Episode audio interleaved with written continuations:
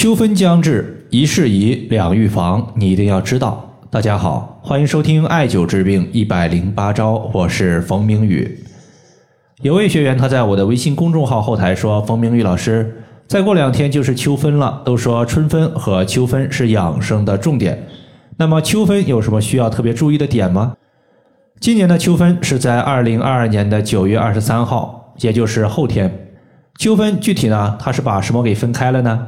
我们要知道，一共是有两点。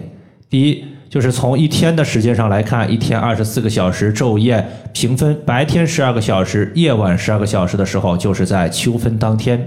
随着秋分过去之后，我们的夜晚就逐渐变长，一直会持续到冬至。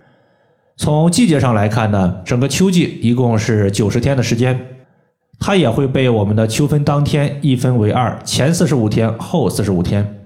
那么秋季养生，它其实在前后，就是秋分之前和秋分之后是有很大差异的。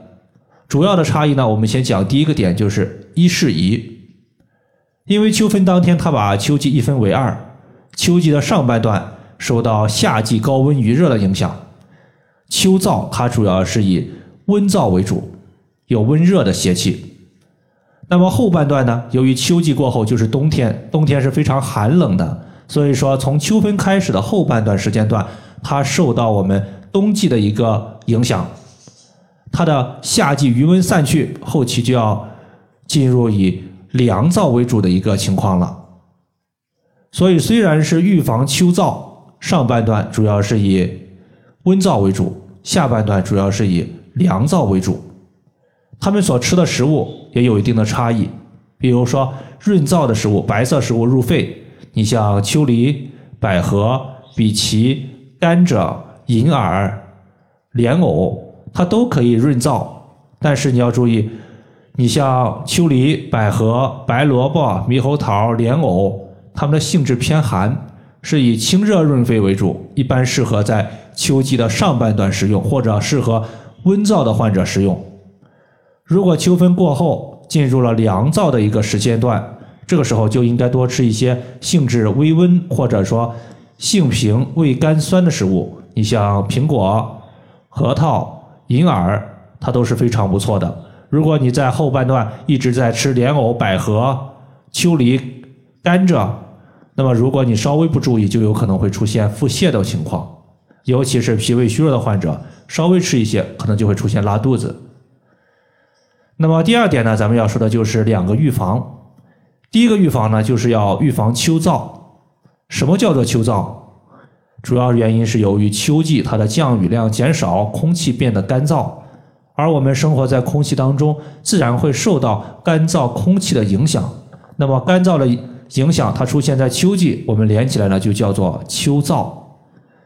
秋燥非常容易使我们出现嘴唇的干裂。口渴啊、心情烦躁、食欲不振，那么在这里呢，可以适当的吃点秋梨，喝点蜂蜜水。如果从经络穴位上面来说的话，大家可以多按揉或者是多艾灸一下鱼际穴。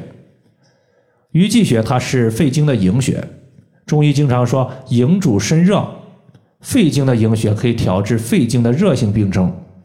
所以上述的问题出现的时候，无论你是想预防还是想治疗，都可以用鱼际穴。这个穴位是在我们人体第一掌指关节后，大概呢就相当于是第一掌骨中点的桡侧赤白肉际处。大概位置在哪儿呢？就是我们大拇指的后方有一块肌肉，这个叫做大鱼际。大鱼际的里面它有一个骨头，这个骨头的中点二分之一处就是我们的鱼际穴。第二点呢，咱们要说的就是补肾阴。从五行的相生相克的角度来看呢，金生水，所以说肺经它是肾水的母亲。一旦人体被燥邪所侵袭，肺经受损，也容易使得肾水出现亏虚。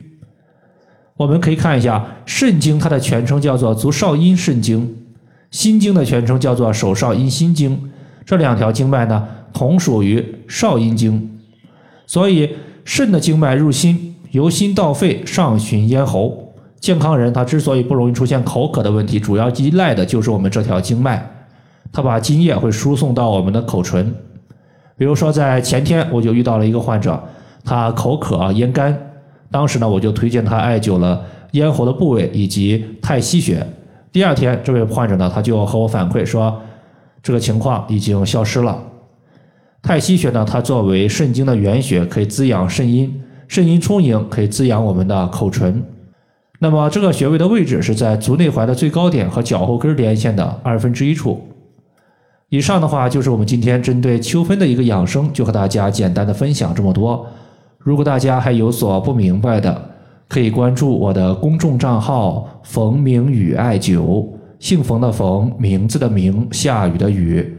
感谢大家的收听，我们下期节目再见。